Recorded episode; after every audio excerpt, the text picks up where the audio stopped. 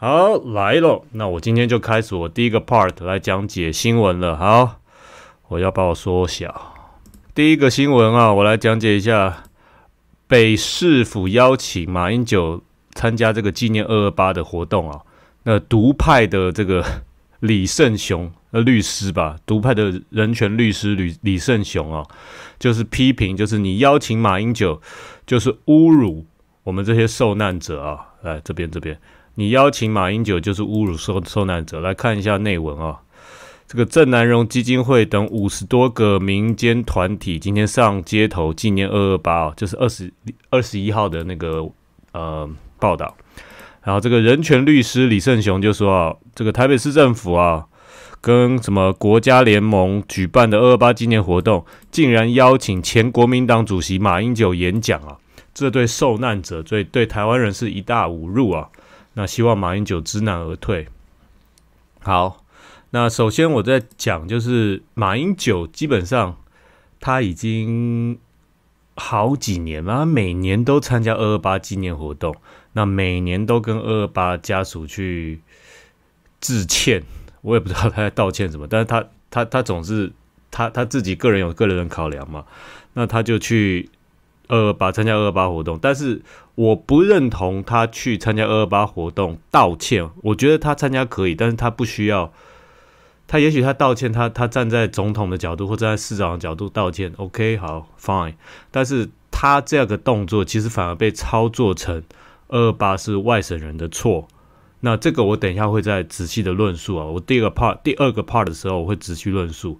那显然，因为马英九每年都去参加这个活动，那果然就是让呃，就是绿营或者是其他的阵营可以操作这个议题，就是让二二八这个事件每年的二二八纪念日呢，都变成国民党的批判日啊。哦，所以其实，在在也许马英九有他个人比较崇高的一个考量，但是在政治上来讲啊，呃，这是我觉得这是一个非常不对的，除非你真的错了嘛。那那如果你觉得这个这个不是不全是外省人的错，你等于是呃给自己埋了一个炸弹了。那反正就是这样咯。但是就对这件事来讲，马英九他每年都参加二八纪念活动啊，他每年都参加，所以。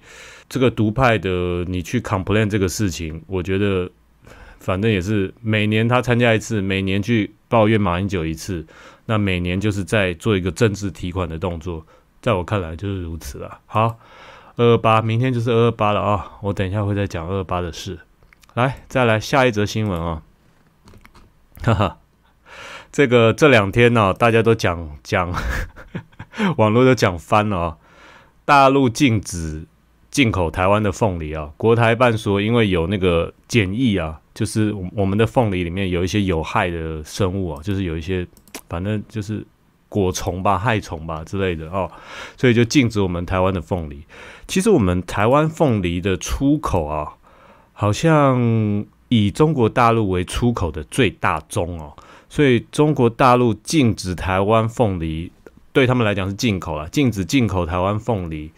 那其实对我们台湾的凤梨产业是的确是一个很大的伤害啊，包括因为现在从三月开始也是凤梨采收的季节了哦，所以我觉得呃，中国大陆当然这个动作一定有政治的考量嘛，一定是有政治考量，就觉得需要去采取一些动作来呃。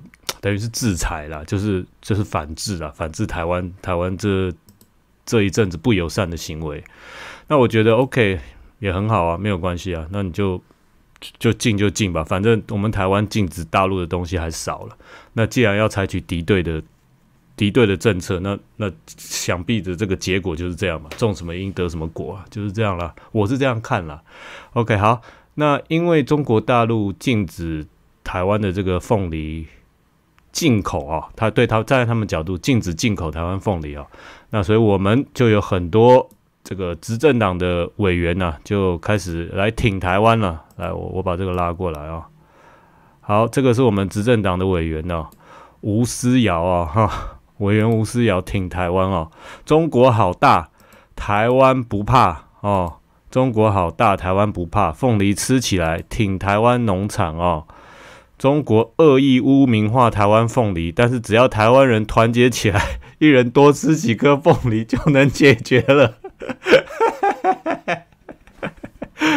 哎呀呀呀呀！我要吃几颗啦，吴思瑶委员，不要这样好不好？你乱讲才不会解决嘞。好了，没关系啊，反正。就是做做梗图就是这样了。那这个执政党的委员，他他们反正执政党的官员啊委员，他们就会这样，就是会做一些梗图。那就是中国好大，台湾不怕。那虽然中国制裁制裁我们台湾的这个凤梨的产业啊，但是我们不要害怕，我们大家挺我们的凤梨，只要一人多吃几颗凤梨就能解决了，没有问题的，好不好？中国好大，台湾不怕啊。好，再来看下一个。也是挺台湾凤梨的名人啊！好，来，我把这个拉过来啊！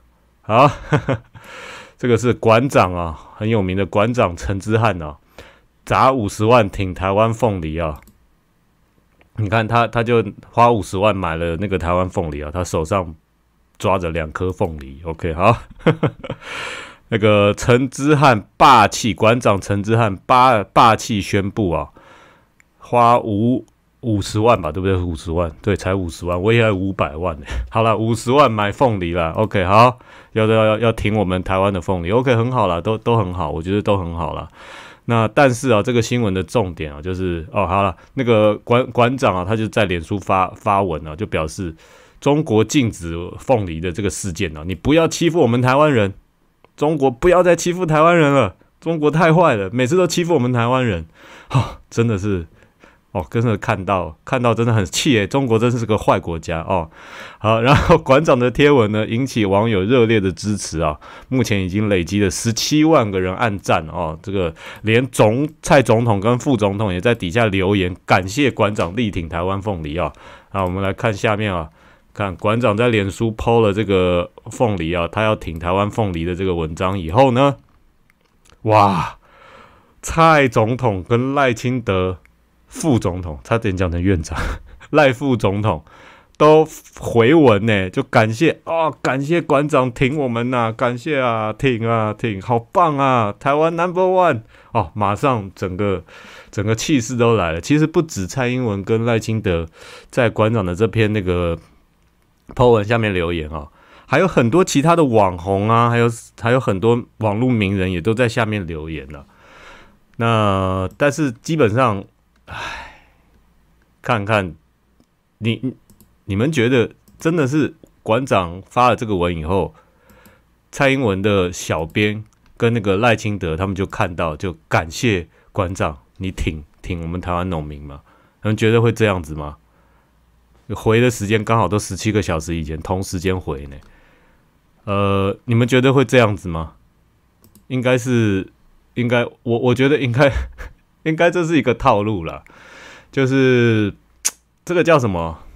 呃，那个那个叫造势，对，网络上造声势的一种感觉，就是我我一个网红，我发了一个文章，然后其他网红也在下面留言，一时之间那个声势就起来了。那这个就是一个网络上的一种操作，就是叫造势啊。就是馆长他发了这个挺凤梨的这个文以后呢，那其他网红啊，跟跟。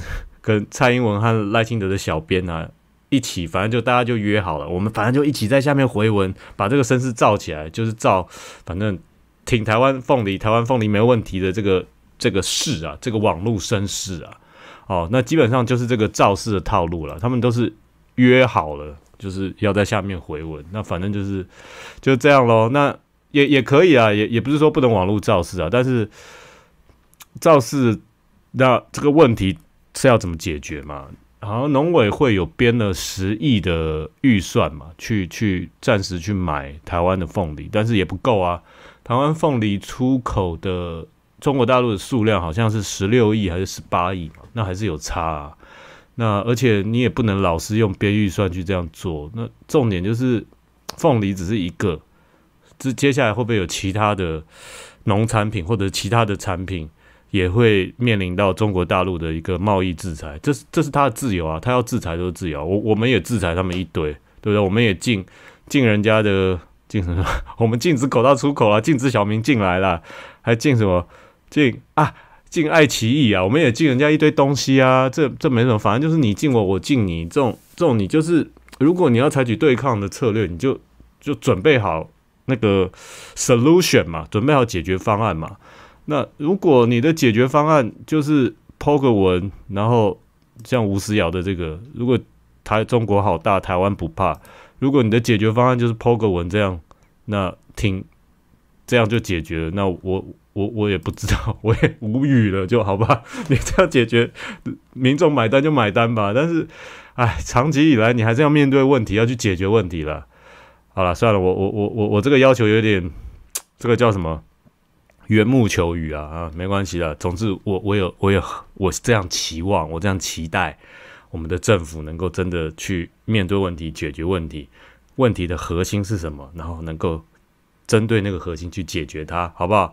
发文很好，那个回文声势也造得很棒，然后大家也都挺台湾了哦。但是问题还是要解决啊，好不好？哦，好，来 再来看下一个新闻啊，下一个新闻啊，这个新闻我觉得很好笑，这个这个联合报的这个新闻啊，就是哎，这这边挡住了这里啊。就苏贞昌他说啊，接种疫苗较晚哦，反而掌握国外疫苗施打状况 啊。OK，好，来我们来读一下这个新闻啊。行政院长苏贞昌啊，今天赴立法院专案报告这个新冠肺炎筛检啊，然后还有疫苗准备以及百百亿养猪基金的这些这些事情啊。苏贞昌书面报告指出啊，我国相比国外对新冠肺炎的防疫做得早、做得对、做得最到位。并表示，我国取得疫苗是要防守边境，不像以色列是要恢复正常生活。虽然接种疫苗的时程较晚，反而更有时间收集、掌握国外疫苗施打的状况及因应做法，确保安全有效。啊，那苏贞昌这样讲，就是说，我们疫苗拿得晚，反而是好事哦。哦，因为你看，其他人先打疫苗，有什么先有什么副作用？我们都知道，对不对？所以，我们晚一点打疫苗，这样是对台湾是好的啊！我我我是爱台湾的啊，保台湾的啊，是不是啊？哦，那所以 那就是苏贞昌不好模仿了。OK，Anyway，好了，所以这是苏贞昌回答。我看这个新闻，我也有有一句话叫做英文叫做 speechless，就是无语啊！我觉得哦，你真的是无语。我们比较晚接种疫苗。是因为我们想要比较晚接种疫苗，还是因为我们抢不到疫苗？到底是为什么啦？你你到底是那鸵鸟个什么劲啊？我这就是我们抢不到疫苗，所以我们才会比较晚接种疫苗啊。那结果你现在在讲我们晚接种疫苗，哎，反而是好事哦。对了，你讲的也是啊，没错，晚一点接种疫苗，的确你是可以观察。其他人的疫苗是不是有一些什么副作用？什么那些？对啦，对啊，没错。但你本来是想早一点打的嘛？想早谁想晚？你本来是想早一点，你本来是想抢疫苗的。那结果是因为没抢到，然后你反而就变这样讲了。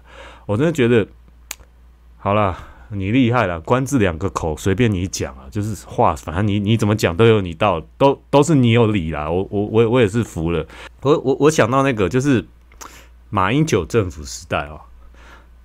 我我我们对中国大陆出口占比百分之四十啊，那当时啊就被民进党还在他他还是在野党嘛，来批评就是马英九太过轻中，鸡蛋放同同一个篮子，这是太过依赖中国卖台。好了，反正就是这样。OK，那结果现在蔡英文政府上台了以后。我们对中国大陆出口的那个依存度，好了，大家不喜欢我听依存度啊，对出口的比例达到百分之四十六，好吧，还是四十八，反正比马英九时代更高了。那这个时候的讲法是什么？嘿，我我中国大陆要跟我们买那么多东西，中国大陆依赖我们呢？哎，他他在依赖我们呢？哇，马上就变他依赖我们了啊！本来不是我们。我们依赖他吗？马英九时代本来百分之四十是我们依赖他，那百分之四十又变成他依赖我们啊？那好了好了，都你讲了，你你你你说什么就是什么了，我真的也是累了。那重重点是啊，你的支持者也吃这一套诶，这个我实在也很想说服自己，就是为什么百分之四十的时候叫做过度依赖，中国大陆，然后鸡蛋放在同一个篮子里，然后百分之四十六的时候就就变成中国大陆依赖我们，然后台湾好棒棒。这这，所，我我也很想被这种逻辑说服啊，但是臣妾做不到啊。呃好了好了，OK 了，我我我尽量想办法再说服我自己了，好不好？啊，好了，那就是这个接种疫苗较晚，反而掌握国外疫苗市场状况啊。那苏贞昌这个新闻啊，OK，好，再来看啊，这个是今天的新闻啊，下一则今天的新闻啊，这个不幸的消息啊，这个吴孟达就在刚刚啊，就是今天二月二十七号的刚刚哦，这中央社的新闻，晚上七点。十四分才发的，癌症病逝啊，享受七十岁啊。这个吴吴孟达这个达叔啊，达叔三叔赌赌那个叫赌圣，赌圣里面的三叔啊，其实他跟周星驰合作的这个电影啊，一一一直都是在我们心中影迷的心中是一个永远的回忆啦。那我觉得，呃，其实。吴孟达他是因为肝癌嘛？肝癌他最后前前几天检出了肝癌嘛？对，今天下午因为肝癌病逝于香港啊。吴孟达是因为肝癌啊。其实肝癌这种癌症啊，你你只要一检查出来，通常都是比较晚期的。我爷爷也是因为肝癌走的，所以呃，这又讲到了，就是人到了一个年纪啊，真的真的要随随时。注注意一下自己身体的保养啊，那每年做一个健康检查啊。我相信，因为吴孟达他可能也是因为演艺圈嘛，工作拍戏也也累的关系，他可能就这一块就没有仔细的去照顾到自己啊。其实七十岁以现在的医学技术来讲，是稍微早了点了，真的稍微早了点了。呃，但是如果以以生命。你要怎么看待一个生命？就是人生在这个世间走了一一遭啊，你到底留给了这个世界什么东西？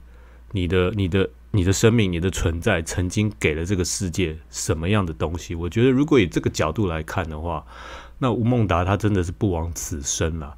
他带给我们这些影迷啊的的几个经典的角色、经典的桥段呢，是是我们在脑袋里。一辈子也不会忘的，这个叫腐蚀即是，随便一段就出来，哎，就是周星驰一喊三叔，然后吴孟达就哎哎哎哎哎这样子。那那还有什么啊？少林足球，不对，不是那个少林足球的，少林足球没有那么经典。食神，食神的那个经典，哎，史蒂芬周，我有一批好便宜的牛肉啊，来，你打这个电话有没有？对啊，几个角色好经典，好经典啊，他跟周星驰的这个搭档啊。